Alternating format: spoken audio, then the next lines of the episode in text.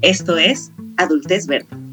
Un podcast que viene del proceso introspectivo tan personal como pandémico que surge en el viaje hacia la adultez.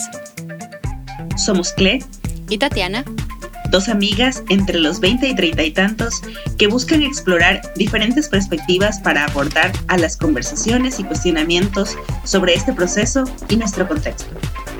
Los invitamos a acompañarnos en el desaprendizaje y deconstrucción de los paradigmas inherentes a este limbo entre la juventud y la adultez. Bienvenidas y bienvenidos. Este es un espacio de opinión. No ofrecemos una visión absoluta de la realidad, sino que invitamos a la observación, discusión y replanteamiento de cómo percibimos y respondemos ante temas contemporáneos.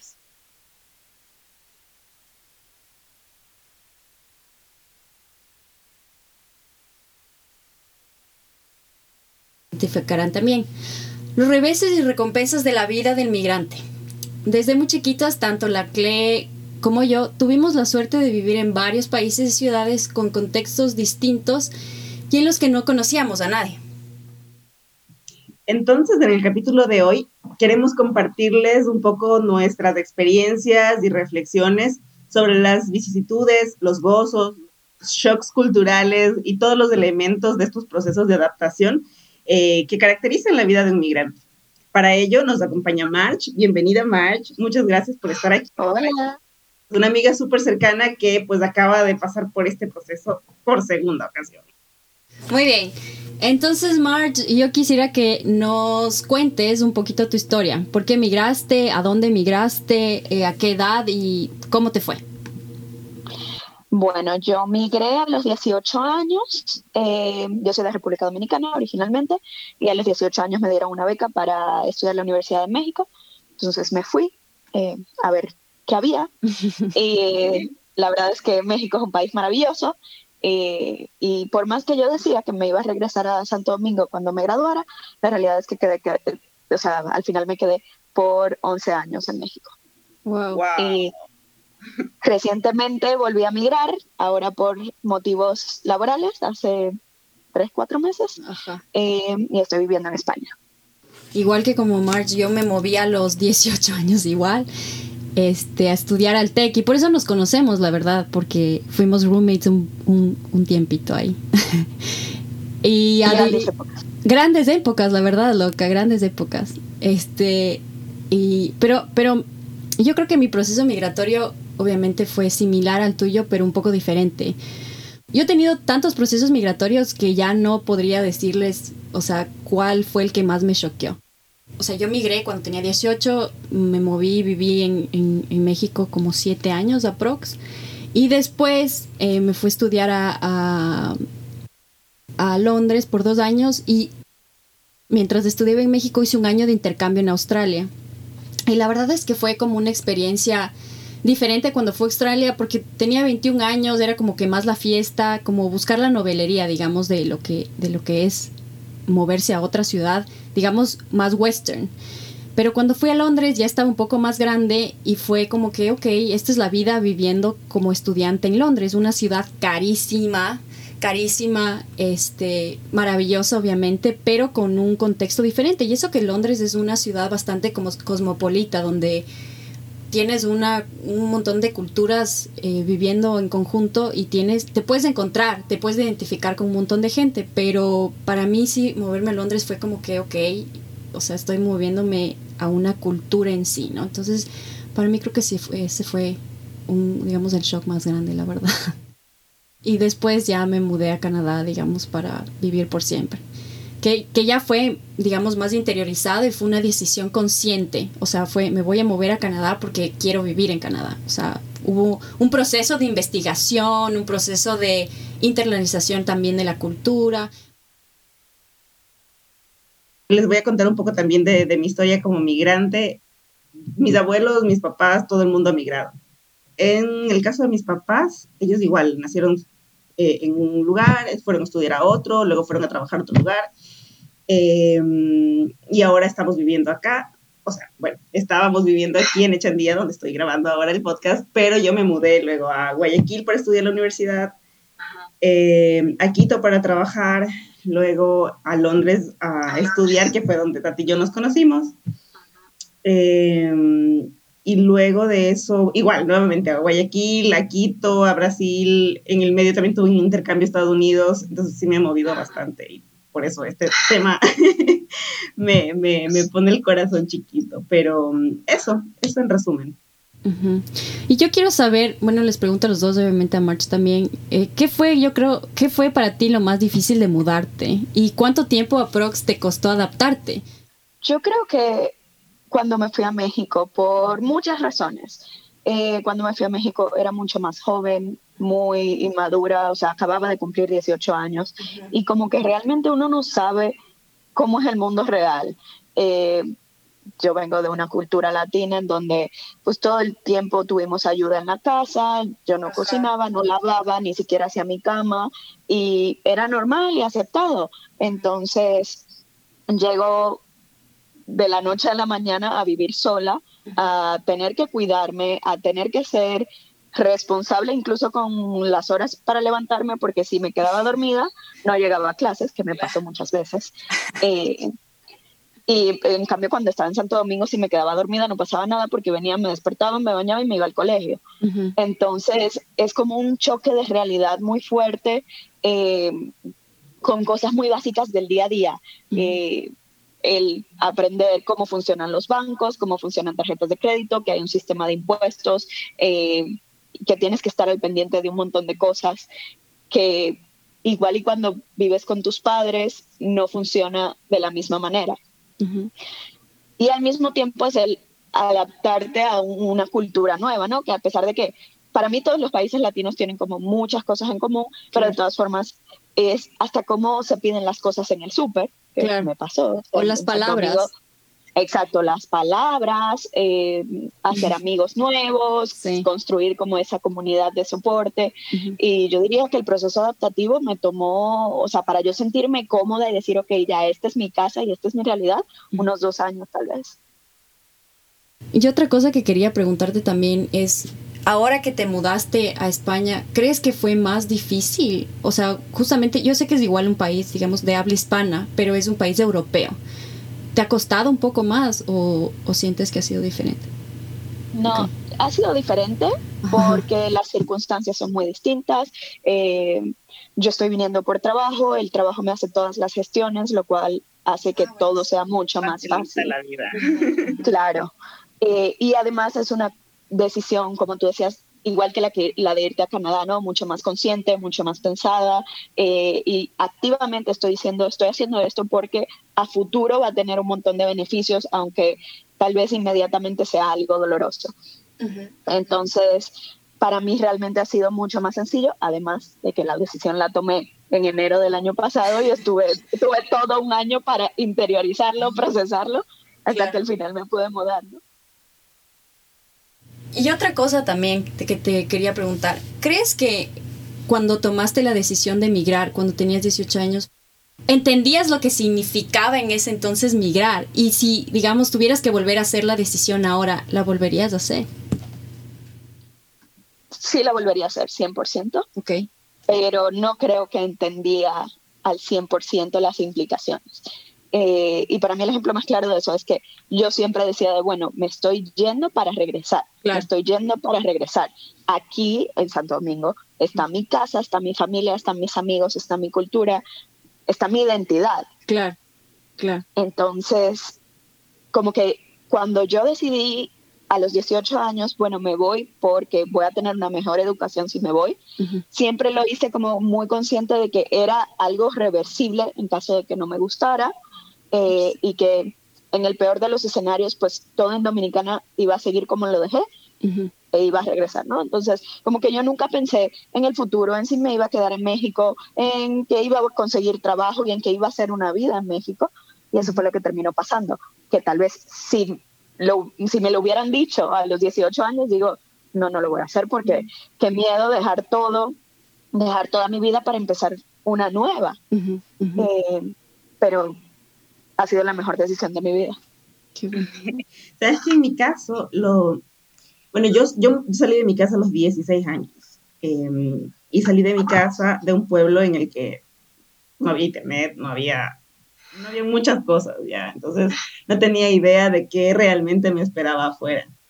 Em, o sea, fue, me acuerdo tanto la, el día que me fui a matricular en la universidad. No tenía ni idea tampoco de cómo llegar. Mis papás fueron gentilmente conmigo el primer día, o sea, me acompañaron. igual yo entré a hacer los trámites. Eh, fuimos con ellos ahí explorando las rutas que me llevarían más o menos del lugar en el que me iba a quedar a vivir hasta la universidad y no sé qué, para que no me perdiera. Y esto fue así con mi hijita, ha sido un gusto. Igual que nosotros, que heavy. Y esto fue, em, y yo creo que ahí no lo procesé tampoco, incluso durante, porque acá existe algo que se llama el PRE, que es, no sé, como la introducción a la, a la universidad. Y eh, durante ese tiempo yo estaba 100% enfocada en, primero, que me acepten en la universidad, segundo, en sacar una beca, porque era la única forma en la que yo me podía quedar en esa universidad.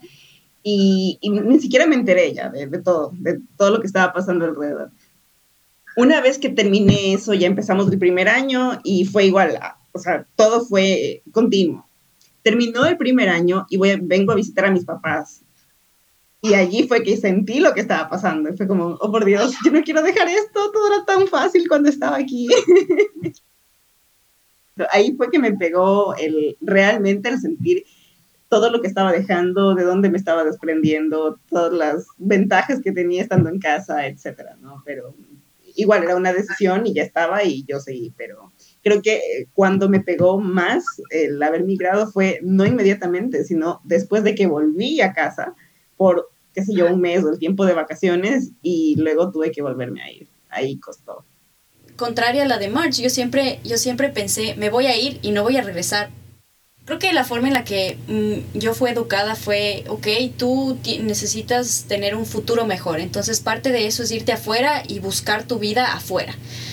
Entonces, obviamente mi idea sobre eso ha ido cambiando a pasar de los años, obviamente, este, pero siempre fue el objetivo quedarme, eh, irme para quedarme afuera. Entonces, como que yo siempre busqué, mi objetivo era, ok, me voy a ir a vivir a México y voy a ir a buscar eh, un, trabajo en México, una vida en México. Siempre fue ese el objetivo. La vida cambia y cambian los, las elecciones que uno hace. Entonces, durante todo eso, esa, sí, viví en México y trabajé en México también un tiempo, pero digamos que, que no fue el, el, el país donde yo me tenía que quedar y regresaba a Ecuador y sabía de una u otra forma que estaba regresando a visitar. O sea, porque mi vida ya había empezado afuera.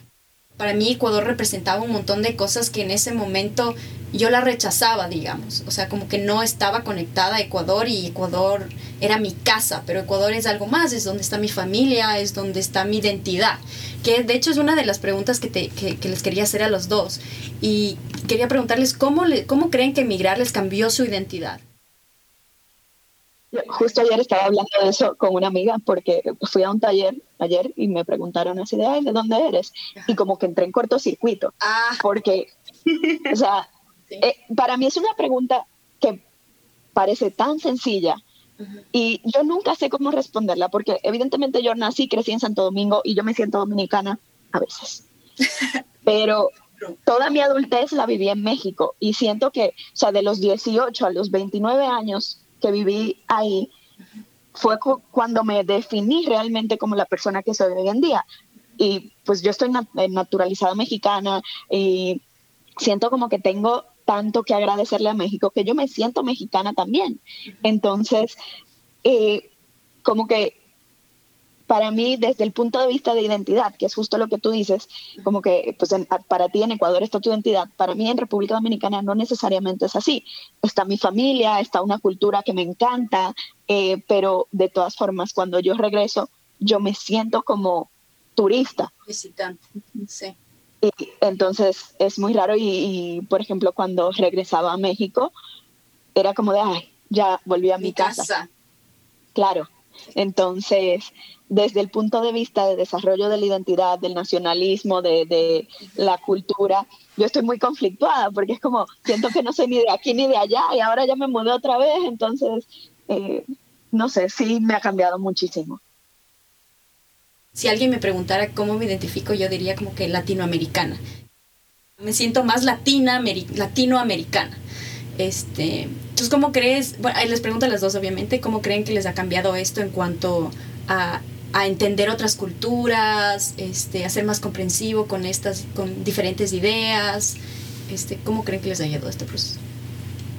O sea, a mí lo que creo que me, me pegó bastante y me dejó un poco más consciente y más observante de, de las personas que estaban a mi alrededor fue Sí, definitivamente cuando estuve en Londres igual, para mí era la primera, no, no era la primera vez, ya había estado en Estados Unidos, pero estaba con estudiantes que igual estaba de intercambio, era un, un ambiente un poco más protegido, ¿no? Y de repente llego a Londres, y, que con el acento este terrible que no entendía ni céntimo al inicio, me tenían que repetir tres veces y yo tenía que repetir cinco veces eh, se me pierde la maleta en la primera, o sea, cuando recién llego, todo un. Entonces, eh, en medio de todo esto y la, esta imposibilidad de poder comunicarme, de poder eh, incluso transmitir todo el, el, coraje que tenía en ese momento por las cosas que estaban pasando y, y, y demás, o compartirlo simplemente con alguien, ¿no? O decir como, no, eh, no me era posible porque no me sentía capaz de comunicarme adecuadamente. Entonces, eh, creo que en ese sentido eh, sí me hice un poco más observante de, de, alguien que, o de las personas que estaban a mi alrededor que tal vez estaban necesitando ayuda y no eran capaces de decirlo o no podían decirlo, ya sea explícitamente o implícitamente. Entonces creo que en ese sentido sí me, me abrió los ojos un poco. Y quería hacer referencia también a algo que, que dijo Mars hace rato y de, que fue justo este tema de la identidad me pasó, por ejemplo, dentro de mis amigos de la promoción, es muy común que de aquí de Chandía la gente salga y, y estudie fuera o trabaje fuera porque no hay tantas oportunidades aquí. Es bastante común. Pero yo veía, y dentro de mi promoción de amigos del colegio, el 90%, si no fue el 99%, eh, veían Echendía como su casa y regresaban todos los fines de semana y salían en Echendía y seguían teniendo vida social y, y, sus grupos, incluso dentro de la ciudad, en Guayaquil o donde sea que migraban, se seguían encontrando, se seguían viendo y seguían fortaleciendo esos vínculos que tenían desde acá.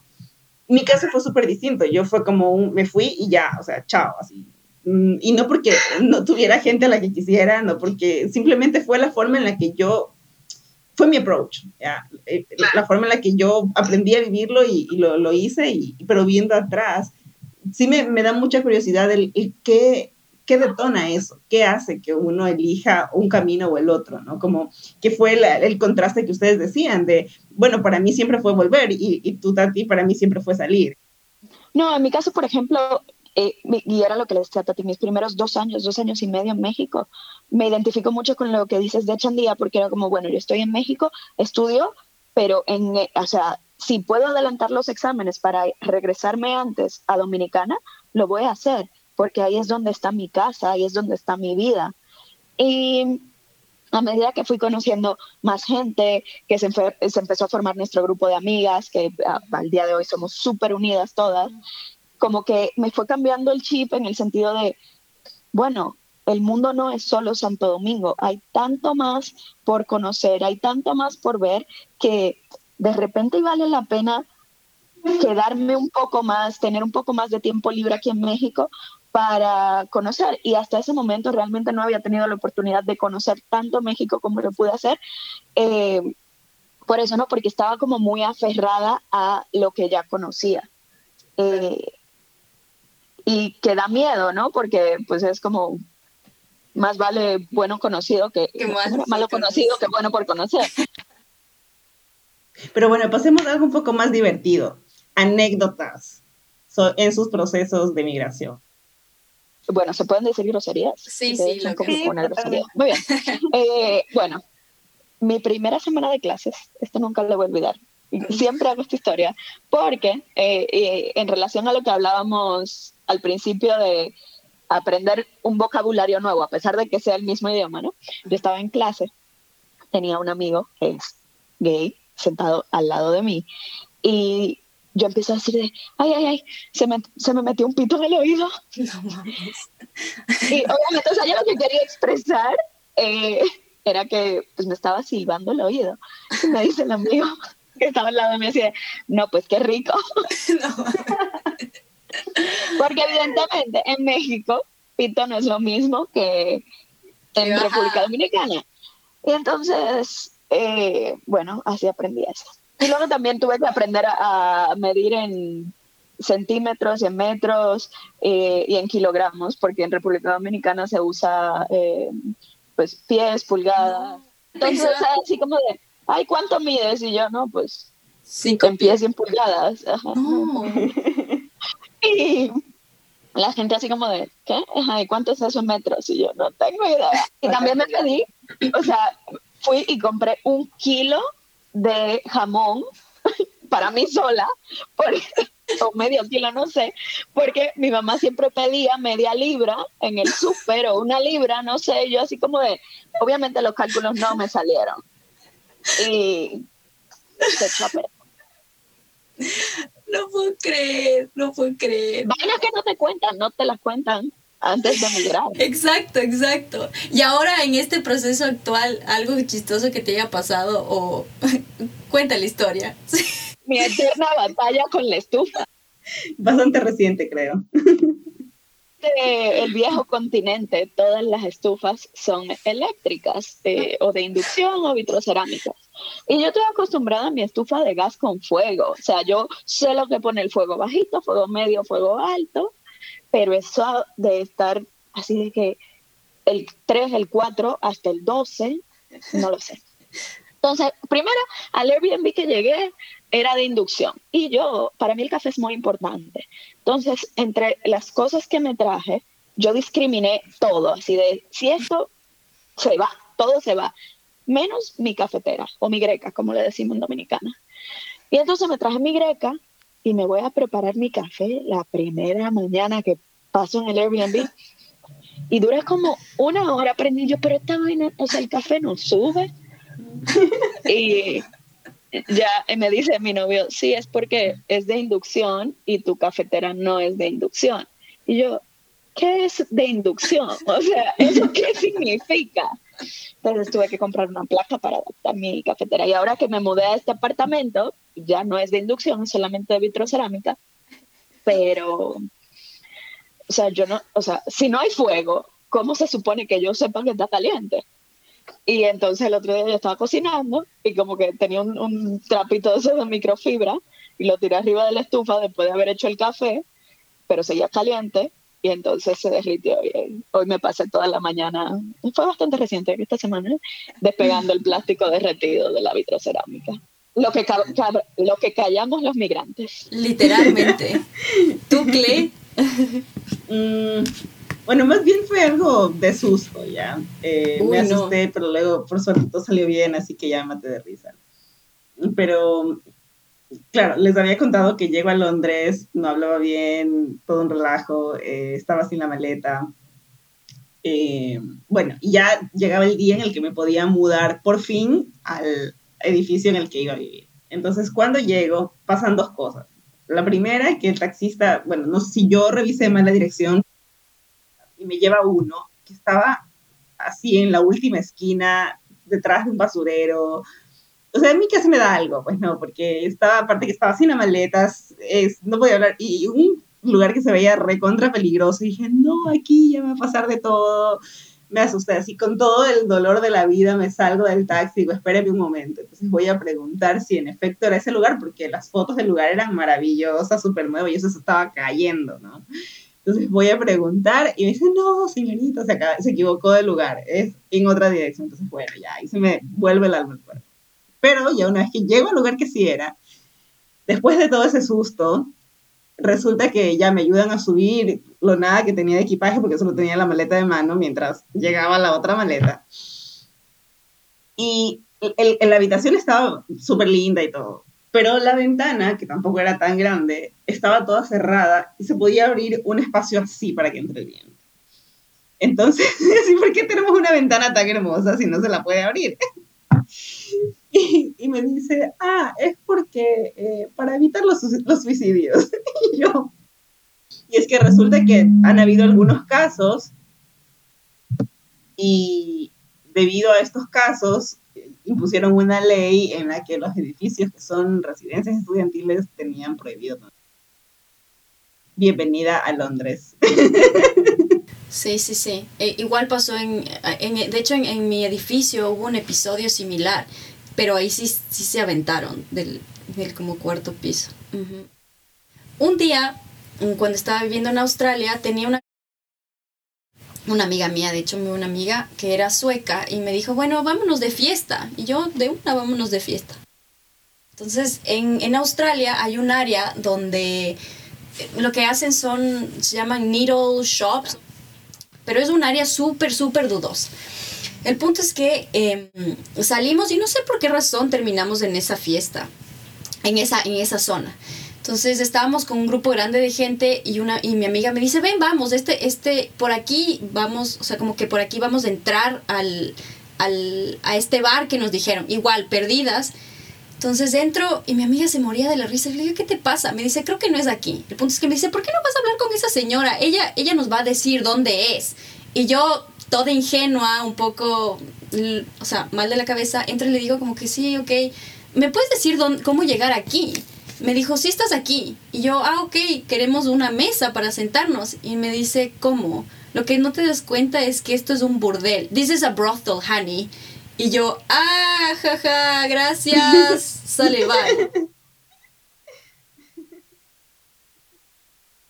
O sea, no tan chistosas, pero como cosas que, que de adaptarme también lo que te pasó a ti. O sea, por ejemplo, a mí cocinar, nunca en mi vida había cocinado. O sea, de hecho, la primera vez que preparé un pollo no le puse sal. Entonces estaba, era como que no era comestible, no me podía comer el pollo. Entonces era como que... Yo en mi primer semestre subí 15 kilos ah, porque comía pasta, hamburguesas e, y del hipertaco, obviamente. Grande Todo el tiempo. Grande hipertaco. Sí. Eh, pero sí, o sea, es como nunca en mi vida me había tenido que preocupar por alimentarme y pues me daba hambre, obviamente. claro. Había que comer. Claro. Eh, y conseguirla más fácil. Y son cosas que no nos enseñan, digamos, por, porque obviamente vivimos en un en una situación privilegiada dentro de nuestros países latinoamericanos, que siempre hemos estado acostumbradas a que cómodamente nos hagan todo, literalmente todo. Entonces, cuando uno sale al mundo de verdad, cuando es adulto, bueno, en nuestro caso ni tan adulto, eh, se da cuenta como que tiene que hacer las cosas por uno mismo. Y peor si estás viviendo en un país desarrollado como Canadá o España, donde ayuda es lo que le sigue de caro y no, o sea, no encuentras. Me recordaste algo que pasó en el intercambio de, Estados Unidos. Cuando vivía en mi casa con mis papás, em, siempre, sí, sí había aprendido a cocinar y sabía medianamente algunas cosas, ya, porque aprendes desde los 12, 13 años, sí o sí. Y más que yo soy súper curiosa con la cocina, me encanta, entonces me metía así, así no me llamen. Eh, pero en términos de limpieza, ahí sí me tiraba las cuadras, no me gustaba tanto que se diga. Pero bueno, pasado eso, eh, llego a Estados Unidos y resulta que como hay las, típicas de work and travel, ¿no? Que si no vas a un hotel o a un restaurante o a un centro de, atracciones turísticas. Y en ese caso me tocó un hotel. Eh, yo tuve la suerte de ir rotando entre la zona de banquetes, etcétera, y estuvo súper bien, pero la primera semana nos tocó a mí y a otra ecuatoriana en el área de housekeeping yo, como digo, medianamente me movía, pero no me gustaba limpiar, lo odiaba. Y ella nunca había movido un dedo en su vida. Entonces llega a trabajar, donde tenías a la supervisora pisándote los talones y diciéndote, aquí está mal, aquí está mal, regresa a limpiar, tienes que volverlo a hacer y pegándote la repada de la vida si es que no lo estabas haciendo. Entonces, me, me acuerdo tanto que pese a que yo tuve el choque de oh, no es lo que esperaba. Primera semana, bienvenida. Eh, también el verla a ella, a mi compañera, que tampoco era mi amiga en ese momento, nos acabamos de conocer, solo era como, hola, soy de Ecuador, hola, yo también, hoy tenemos que trabajar. Verla a ella en esa situación me hizo a mí ponerme fuerte como, no, a ver, todo está bien y, y finalmente, o sea, no, no duró todo el tiempo, ¿no?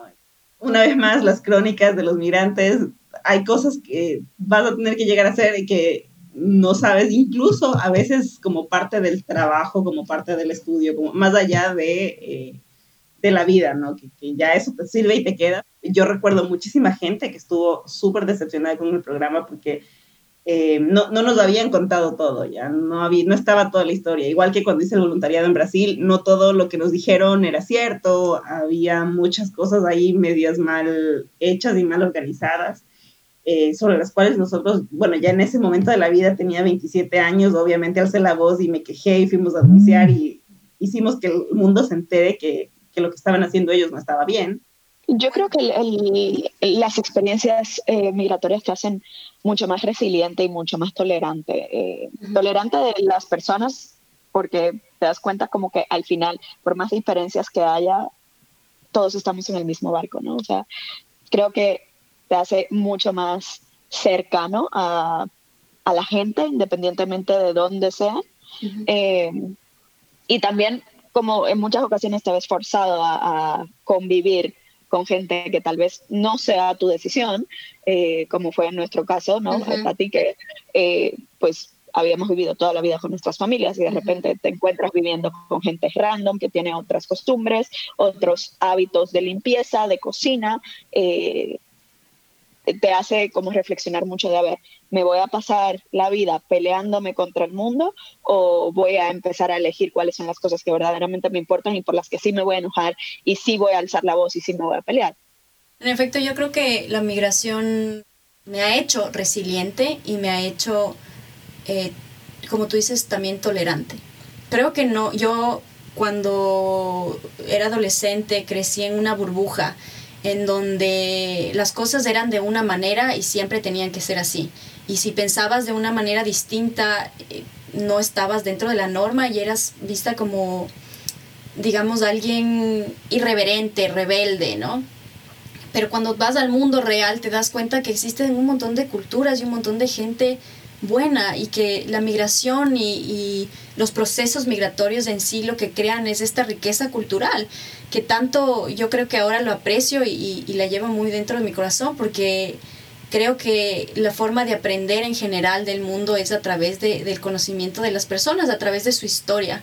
Y creo que con la que hemos hablado de esto porque es una de las ideas por las cuales nació este, este podcast, porque creo que es importante compartir las historias de las personas porque dentro del, del, digamos, del marco de estas grandes ideas de la migración. Pero ¿cuál es tu historia de migración? ¿Cómo te ha ayudado a ti la migración? ¿Cuáles son los problemas que vemos en la migración? Este, y darle una cara y darle una persona a estos procesos, yo creo que los hacen más humanos, ¿no? Y que los hacen muchísimo más a nosotros y a las personas que escuchan mucho más capaces de entender los procesos migratorios. Sobre todo ahora en un momento que, por lo menos en Ecuador y yo creo que a nivel mundial, se ve al migrante como alguien a veces un poco negativo, este, como, el que... Exacto. Entonces, viene a llevar algo como que entonces, como creo que sí es importante compartir todas estas historias porque yo sí creo que, que, nos ha, eh, o sea, a, las tres nos ha hecho muchísimo bien eh, estos, esta migración, ¿no? A las diferentes culturas y conocer cómo son las otras personas y, y, y, entenderlas de dónde vienen, por qué son así, por qué tienen estas ideas, ¿no? Entonces, dejar de juzgarlas y verlas como son, ¿no? Parte de una cultura y de un de un marco dentro del cual vivieron, se desarrollaron y crecieron. Entonces, es súper importante eso. Saben que justo ayer eh, tuve una llamada con unos amigos de, del viaje a Brasil, eh, Jerome y Silvia, que seguramente van a escuchar este episodio cuando salga, así que eh, les saludo. Pero bueno, el tema es que nos reíamos mucho porque, claro, cuando nos conocimos en Brasil fue, o sea, en un hostal, con ruido, con gente farreando alrededor, eh, en Río, que por sí ya las construcciones son bastante deficientes en muchos casos, eh, que los barrios son un montón muy peligrosos. Eh, bueno, y estábamos en un espacio así como bien, o sea, sí o sí tenías que soltar, no había otra opción. y fluir con, con, el ambiente, ¿no? Entonces nos reíamos porque nos decíamos, chuta, si nos volvemos a ir de viaje, ya todos, creo que por un lado el hecho de que hemos crecido un poquito y por otro lado el, el tiempo de la pandemia y de que estamos valorando muchísimo más nuestro espacio y nuestra intimidad, decíamos, no, pues a este, a este ritmo, cuando podamos volver a salir y viajar, vamos a querer un hotel cinco estrellas. Porque yo creo que sí ha cambiado mucho las preferencias. Yo estoy segura de que voy a, podría eh, volver a hacer viajes como, como ese, pero estoy también muy consciente de que mis prioridades en cuanto a espacio, en cuanto a privacidad, en cuanto a comodidad, em, no son las mismas que hace solo un par de años. ¿no? Em, y yo lo sentí cuando fui de vuelta, después de la época de cuarentena, estuve de vuelta en Quito por un par de meses. Em, y, y, sentí el cambio dije, mm", de repente como que todo me queda un poco más pequeño y, era el lugar en el que había estado por mucho tiempo, ¿no? Que era mi casa, esa era mi casa. Em, y, con respecto a esto, em, el punto de referencia, la casa, o, o, lo que llegamos a extrañar, a querer o a decidir mantener, eh, va cambiando en el tiempo. Pero justo con relación a eso, ¿qué creen ustedes que es lo que más extrañan de cualquier lugar, sea de su lugar de origen o de algún lugar en el que hayan vivido? ¿La comida? Sí, que me hagan la comida. Que me hagan la comida de nena, Dios, o sea, de verdad. Eh, no, o sea, la familia, siempre es duro estar lejos de la familia, ¿no? Pero yo creo que también el estar físicamente lejos te hace buscar formas de ser cercano eh, digitalmente, ¿no? Entonces, por ejemplo, yo lo veo con mi sobrino que tengo una relación súper cercana y nos amamos con locura y nos vemos tal vez tres semanas al año, si bien nos va. Eh, pero de México yo extraño mucho eh, como la comunidad que había creado, ¿no? Eh, mis amigos, mi grupo de amigos, el parchar, así como no hacer nada, pero no hacer nada todos juntos. eso lo extraño mucho, porque es como un sentido de acompañamiento siempre, ¿no? Claro. Me hace mucho, me resuena muchísimo esto porque yo siento que también otra, volviendo a la pregunta que yo mismo les hice a ustedes, otra de las cosas que también me ha ayudado es eh, migrar es a generar una comunidad, que yo la verdad siento que mis amigos son mi familia. Y crear este sentido de comunidad siento que, que yo nunca lo había hecho porque lo daba también por sentado en mi casa, porque ya tenía una estructura hecha que era mi familia, que por default estaban ahí. Entonces también crear, la, crear comunidad, que es algo que, que siento que es súper relevante ahora. Y en cuanto a qué es lo que más extraño, yo creo que también como tú, March, o sea, extraño a, a mi familia y, y, la verdad es que sí extraño, o sea, vivir en, en los países, en los westerns, sí, la comida y las frutas, la calidad, digamos, de, de, de la comida, de la comida de verdad, es como que diferente. ¿Tú qué? Yo creo que en mi caso, em, y eso es algo que no había notado igual hasta esta época en la que volví, em, es la cercanía con la naturaleza. O sea, aquí en Echandía sales dos minutos, o sea, yo abro la ventana y está una montaña verde enfrente. Entonces, em, para mí, yo, yo había buscado este tipo de espacios y, por ejemplo, en Quito me encantaba ir al metro, eh, que también es un casi, casi que bosque y siempre he estado muy en contacto con la naturaleza, pero no había entendido lo suficiente, lo mucho que valoraba eso hasta cuando vine. Y, como salir a andar en bici, que me dé el aire así en la cara, que me llueva encima, que me dé el sol, eso eh, significa un montón. Y, por ejemplo, es algo que no todas las ciudades ofrecen, que es el caso de Guayaquil. Para mí, esa es una de las razones por las cuales, pese a que viví allí mucho tiempo, yo no la considero mi casa, porque nunca encontré espacios para sentirme así. Eh, eso por un lado. Y por otro lado, definitivamente el tema de la comunidad, estoy con ustedes porque, mm, claro, igual, mientras estuve en Echandía, eh, claro, también he mantenido cercanía con los medios electrónicos y todo, ¿no? sin embargo, cuando llegué aquí todo de vuelta por ese par de meses, o sea, no había mucha gente realmente, porque claro, estamos en época de cuidado, de, de todo. Fueron dos, tres personas contadas, pero el, sentarnos a chismear, a no hacer nada, a ir al parque patas arriba con el perro fregándonos al lado, eh, tenemos antojo de helado, hagamos algo, compremos algo.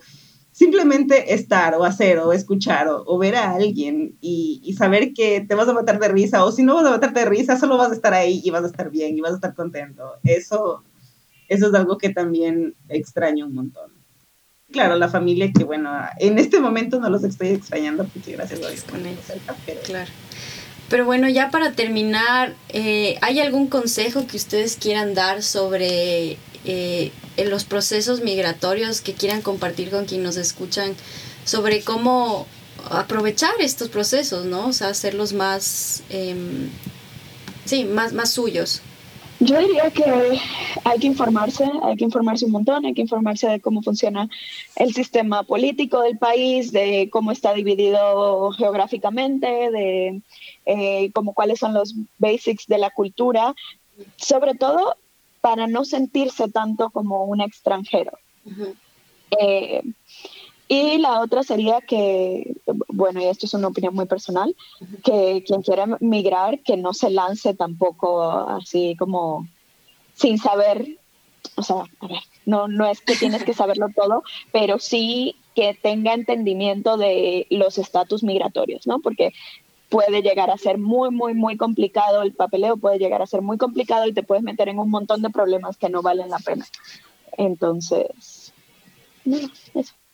O sea, te molestábamos y todo, Tati, con lo de ciudadana del mundo y del universo, pero, pero es cierto, o sea, yo creo que en el momento en el que concientizamos de que somos parte de un mismo universo y que todos realmente estamos conectados y que las fronteras son inventos de nuestra cabeza, que solo están ahí por intereses y juegos de poder, se acaba todo el relajo, o sea, estamos en nuestra casa y es posible sentirnos en casa en cualquier lugar, o sea, eso es definitivo. Yo creo que esa es una mentalidad que a mí me ha ayudado a sentirme súper bien, incluso en nuestro país que hay un montón de regionalismo, tú sabes que entre la costa y la sierra hay un montón de prejuicios y cosas. Yo sin saber, porque ahora lo veo y digo, ah, qué pilas, Clelia de 16 años, pero nunca lo supe, nunca lo supe y, y fue eso, fue eso lo que me ayudó a sentirme parte de, y al no enfrentarme a ningún tipo de, problemas o de malas miradas, porque yo estuve abierta y fui página en blanco para los lugares a los que fui, porque siento que soy parte de, un todo en el que todos somos parte. Eso. Mm, bueno, yo creo que así como la morena, creo que una de las cosas más importantes son los, los papeles migratorios porque yo he sido víctima de esos procesos y sigo siendo víctima en estos momentos. Así que es súper importante uno, uno mismo encargarse de todos esos procesos y darse el tiempo de leer las líneas pequeñas de todo. Porque mm, dependiendo del país hay muchísima más burocracia, este, también dependiendo del país hay otras oportunidades que probablemente tú no te has dado cuenta que existen. Este, y a veces es solo darse el tiempo de, de leer, de darse el tiempo de, verdad sentarse a leer y decir, ok, esto es lo que puedo hacer, esto es lo que no puedo hacer y, y, tomar, digamos, cartas en el asunto. Y em, le sumo, Tati, justo a esto, perdón que te interrumpa, em, a veces el leer también se puede complementar con el conversar con alguien que haya pasado por lo mismo definitivo. Si tienes a alguien en tu red, así sea a tres eslabones de distancia, contáctalo, porque una persona que pasó por eso definitivamente va a ser de Sí, 100%. Y si no, siempre está la opción de casarse, como me sugirió un delegado de migración en México, así de, señorita, y para agilizar sus papeles, ¿no ha considerado casarse? Yo no, muchas gracias. Te estaba proponiendo matrimonio. ofrece de novio. Te estaba proponiendo matrimonio, eso es lo que tú no sabías. Hubiera sido más pilas. Loca, antes hubiera sido... que pasar la oportunidad. Sí, ¿no ves? Este, y como última cosa, yo creo que sí es importante, si uno decide migrar, que decida migrar por las razones adecuadas, sabiendo que el migrante, el migrar es un privilegio, pero también es complicado, también es difícil y, y tiene un montón de cosas que estás dejando de lado, que también tienes la posibilidad de ganar, pero el perder estas cosas y esta estabilidad, digamos, que ya tenías en los países previos, es, es algo que, que, lo tienes que tener en cuenta y lo tienes que valorar al momento de tomar una decisión. Pero bueno, gracias March por tener esta conversación con nosotros. y gracias a todos los que nos han escuchado.